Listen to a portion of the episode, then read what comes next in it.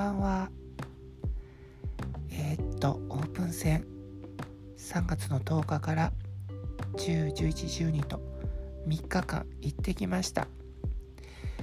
最初の2日間は京セラドーム大阪でオリックス対巨人だったんですけれども昨日12日は甲子園球場で阪神対巨人の試合でした。で前に言ったように応援している小林選手の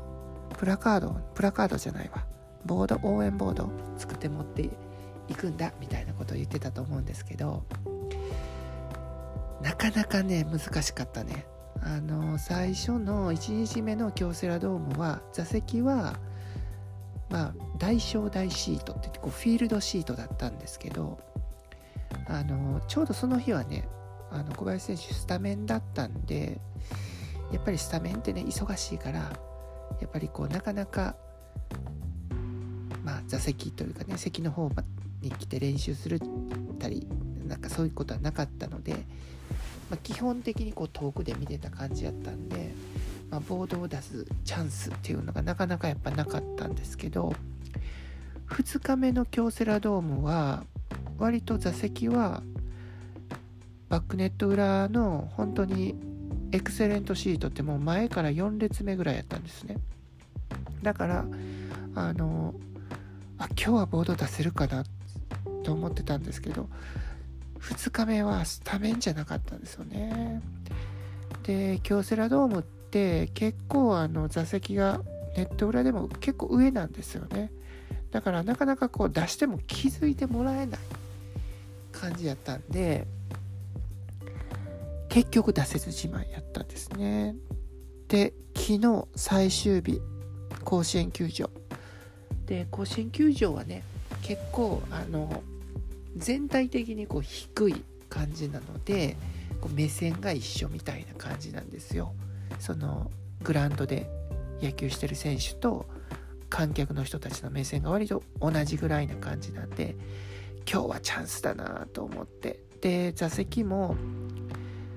甲子園球場もほんとネット裏の前から5列目6列目ぐらいやったんでもうほんとすぐそこでみんな練習して野球してるみたいな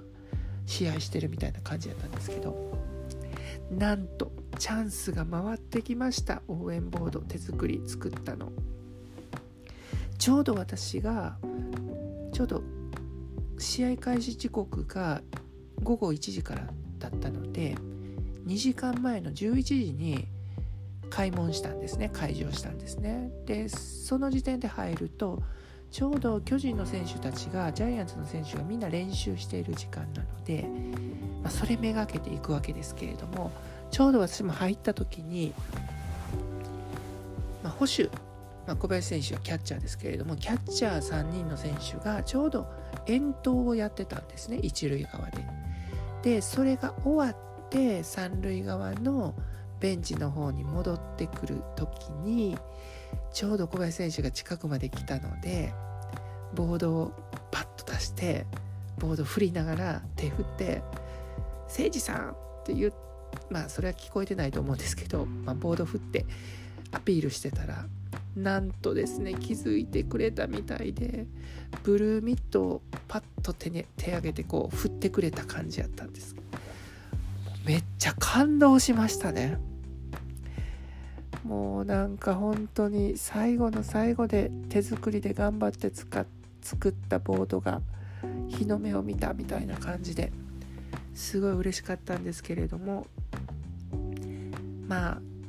気づいてくれてたと思うんですけどね、年2023は、まあ、できればねせっかく作ったボードなのでなんか一回オープン戦で使ったからもういいやって捨てちゃうのもねやっぱり今もったいないしゴミにもなるので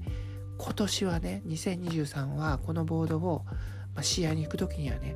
持って行って応援しようかなっていうふうに思ってます。また掲げたら気づいてくれたらいいかなとかって思ったりするんですけれどもまあそんな感じで